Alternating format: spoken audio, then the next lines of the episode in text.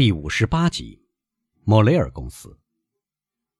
几年前离开马赛，熟悉莫雷尔公司内部的人，如果现在回来，会发现里面大为变样。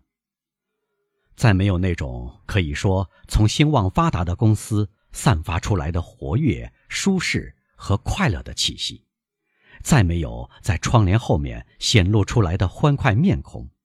再没有穿过走廊，一支笔插在耳背的忙忙碌碌的雇员，再没有堆满一包包货物、响起送货人的叫声和笑声的院子。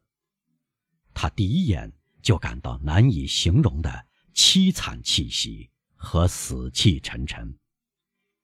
在空无一人的走廊和空荡荡的院子里，在从前坐满办公室的一大批职员中。只留下两个，一个是二十三四岁的年轻人，名叫艾玛纽埃尔·瑞梦，他爱上了莫雷尔先生的女儿，尽管他父母想方设法要拉他回去，他还是留在公司里。另一个是年老的出纳独眼，名叫科克莱斯，这是从前聚集在这个嗡嗡营营的大蜂巢里面的年轻人给他起的绰号。已经完全代替了他的真名。如果今天有人叫他的真名，他大半连头也不回的。克克莱斯留下来为莫雷尔先生服务，这个好人的地位起了古怪的变化。他既升为出纳，又降至仆人的身份。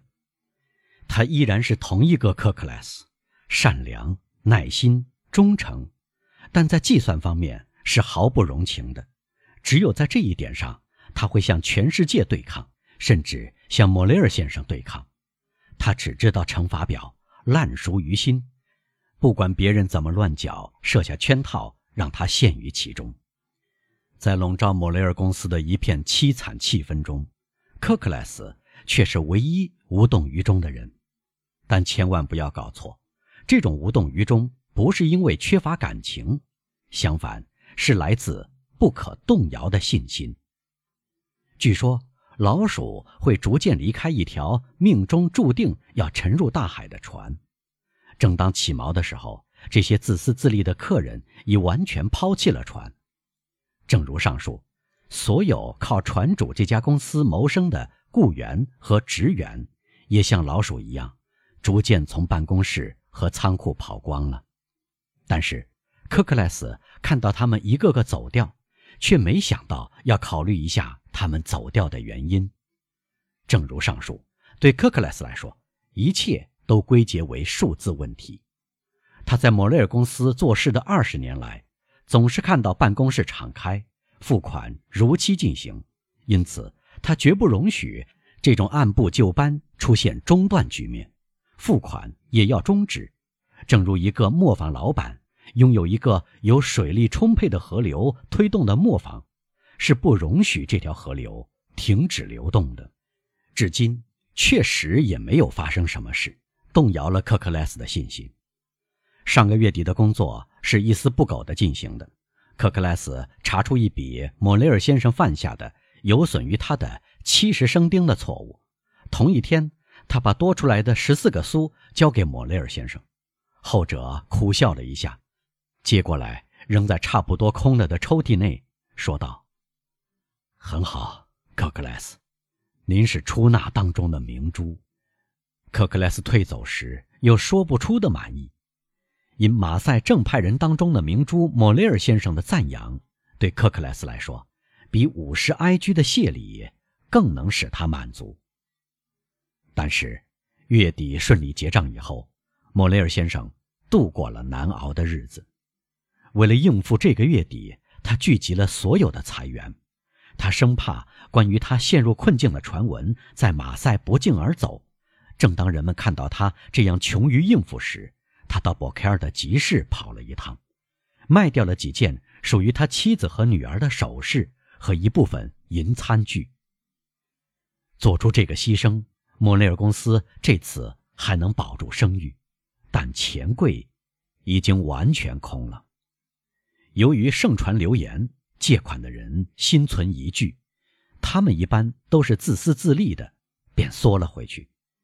面对要在本月十五日归还德博威勒先生的十万法郎，还有在下月十五日要到期的十万法郎，莫雷尔先生实际上把希望寄托于法老号的归来。跟法老号同时起锚的一艘帆船已经安全到港，获悉法老号已经起航，但这艘帆船同法老号一样，从加尔各答出发，已经回来半个月，而法老号却杳无音信。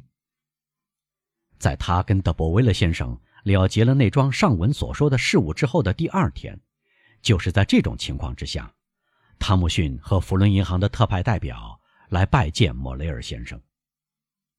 艾玛纽埃尔接待了他，每个新面孔都使年轻人胆战心惊，因为每个新面孔都预示着一个新债主。他在惴惴不安中前来询问公司经理。不用说，年轻人想免掉老板接待这次来访的烦恼。他盘问来者，但来客声称他对艾玛纽埃尔先生没有什么可说的，他想同莫雷尔先生本人说话。艾玛纽埃尔叹了口气，叫声“科克莱斯”。科克莱斯出现了，年轻人吩咐他把外国人带到莫雷尔先生那里。克克莱斯走在前面，外国人尾随在后。在楼梯上遇到一个十六七岁的漂亮姑娘，她不安地注视外国人。克克莱斯根本没有注意到这种表情，但看来却丝毫也没逃出外国人的眼睛。莫雷尔先生在他的工作室是吗，茱莉小姐？楚娜问。是的，至少我想是这样。姑娘迟疑一下说：“您先看看，科克莱斯。如果我父亲在里面，就通报这位先生来了。”不用通报我来了，英国人回答。莫雷尔先生不知道我的名字。这位正直的先生只要说。我是罗马的汤姆逊和弗伦银行的高级职员，您父亲的公司同 B 银行有来往。姑娘脸色泛白，继续下楼，而科克莱斯和外国人继续上楼。他走进艾玛纽埃尔所在的办公室，而科克莱斯靠了他掌握的一把钥匙，表示他有事来见老板，打开三楼楼梯平台角上的一道门。将外国人带到一间后见室，再打开第二道门，然后在身后关上，让汤姆逊和弗伦银行的特派代表独自待着。他重新出现时，示意外国人可以进去。英国人走进房里，他看到莫雷尔先生坐在桌前，脸色苍白的面对债务册一条条可怕的记载。看到外国人。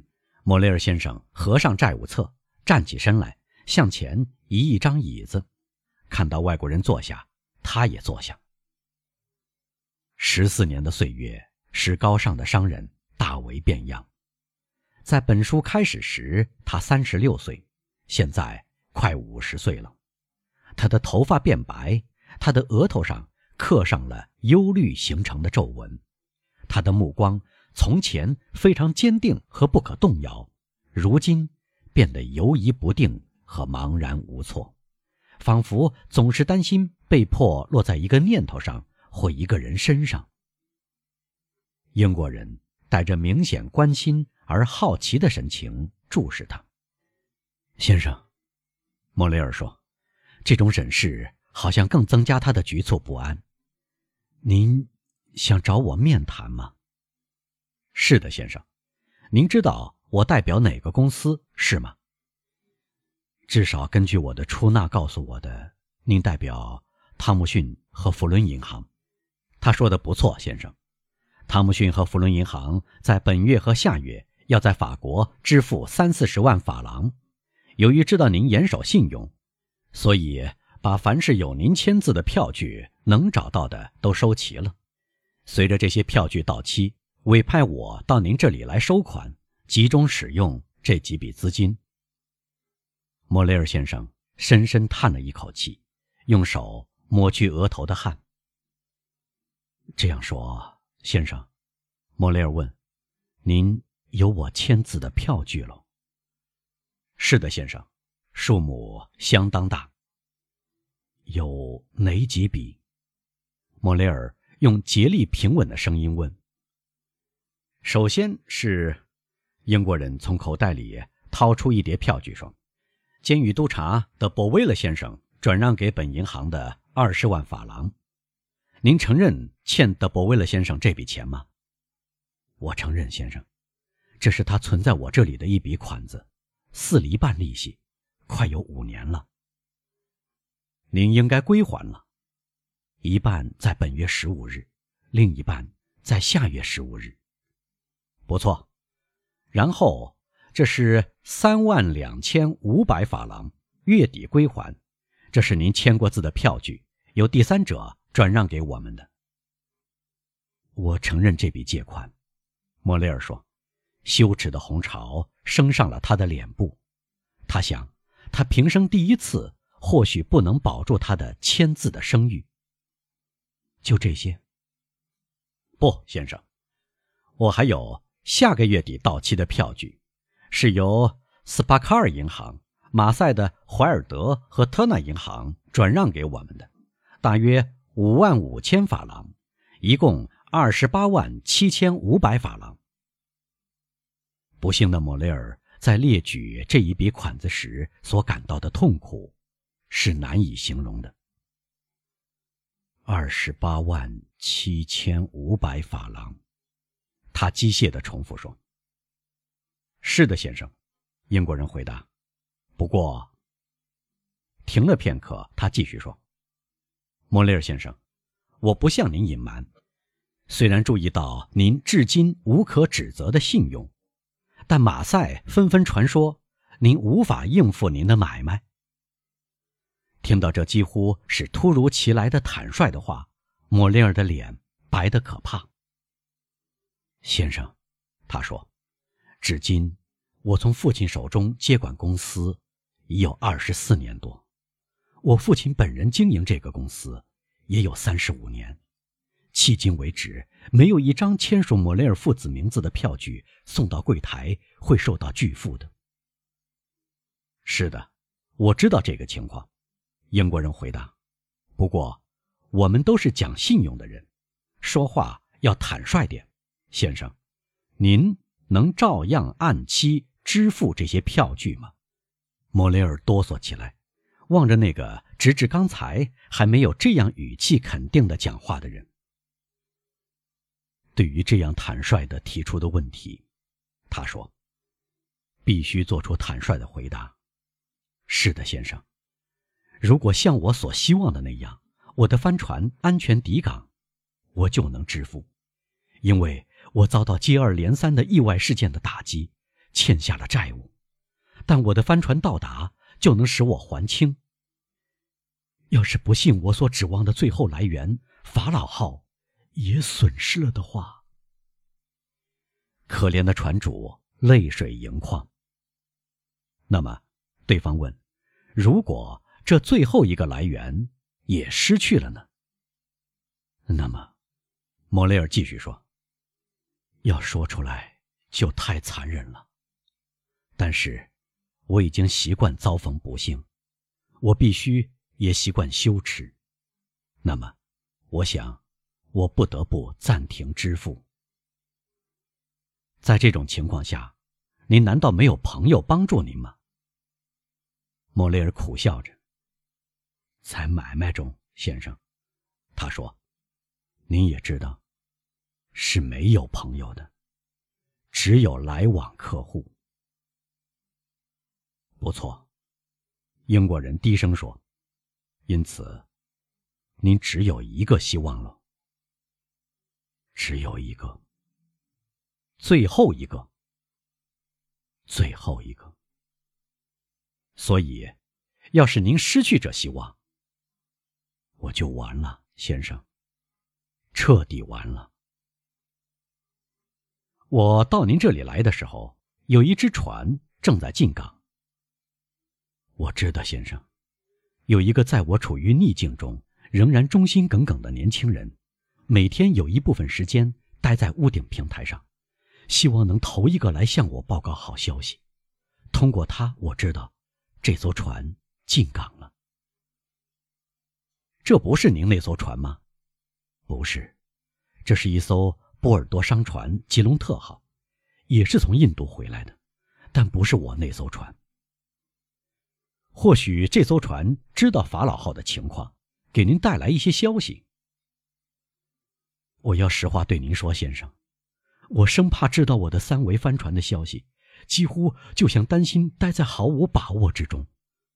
毫无把握，还有希望。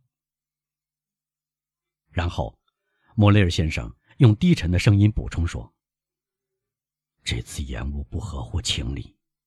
法老号二月五日从加尔各答起航，他本应在一个多月之前到达马赛。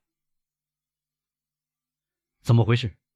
英国人侧耳倾听说：“这嘈杂声是怎么回事？”哦，我的天，我的天！莫雷尔脸色苍白地喊道：“又有什么事？”在楼梯上果然发出喧闹的响声，人来人往，甚至听到一声痛苦的叫喊。莫雷尔站起来去开门，但他浑身没了力气，又跌坐在扶手椅里。两人面面相觑，莫雷尔浑身哆嗦，外国人万分同情地望着他。嘈杂声停息了，但可以说。莫雷尔在等待什么东西？这嘈杂声是个起因，应该有一个结果。外国人觉得有人悄悄地上楼，好几个人的脚步声在楼梯平台上停住。一把钥匙插入第一道门的锁孔里，传来这扇门铰链的吱呀声。只有两个人有这道门的钥匙，莫雷尔低声说：“就是科克莱斯和九里。”这时，第二道门打开了，只见脸色苍白、腮边挂着泪水的姑娘出现了。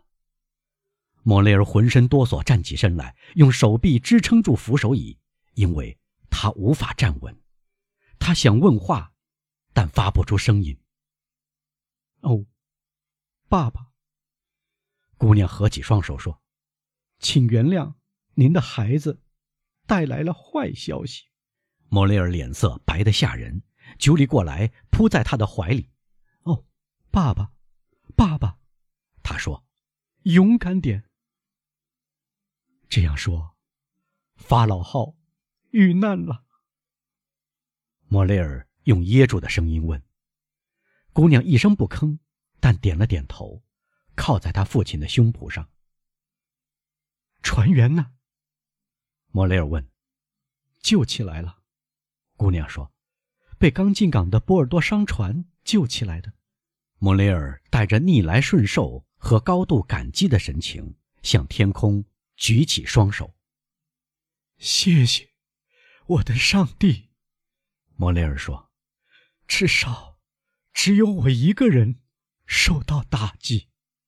不管英国人多么淡漠无情，一滴眼泪还是濡湿了他的眼皮。”你们进来吧，莫雷尔说：“进来吧，因为我已料到你们都在门口。”果然，他刚说出这句话，莫雷尔太太就呜咽着走进来，艾玛纽埃尔跟在他后面。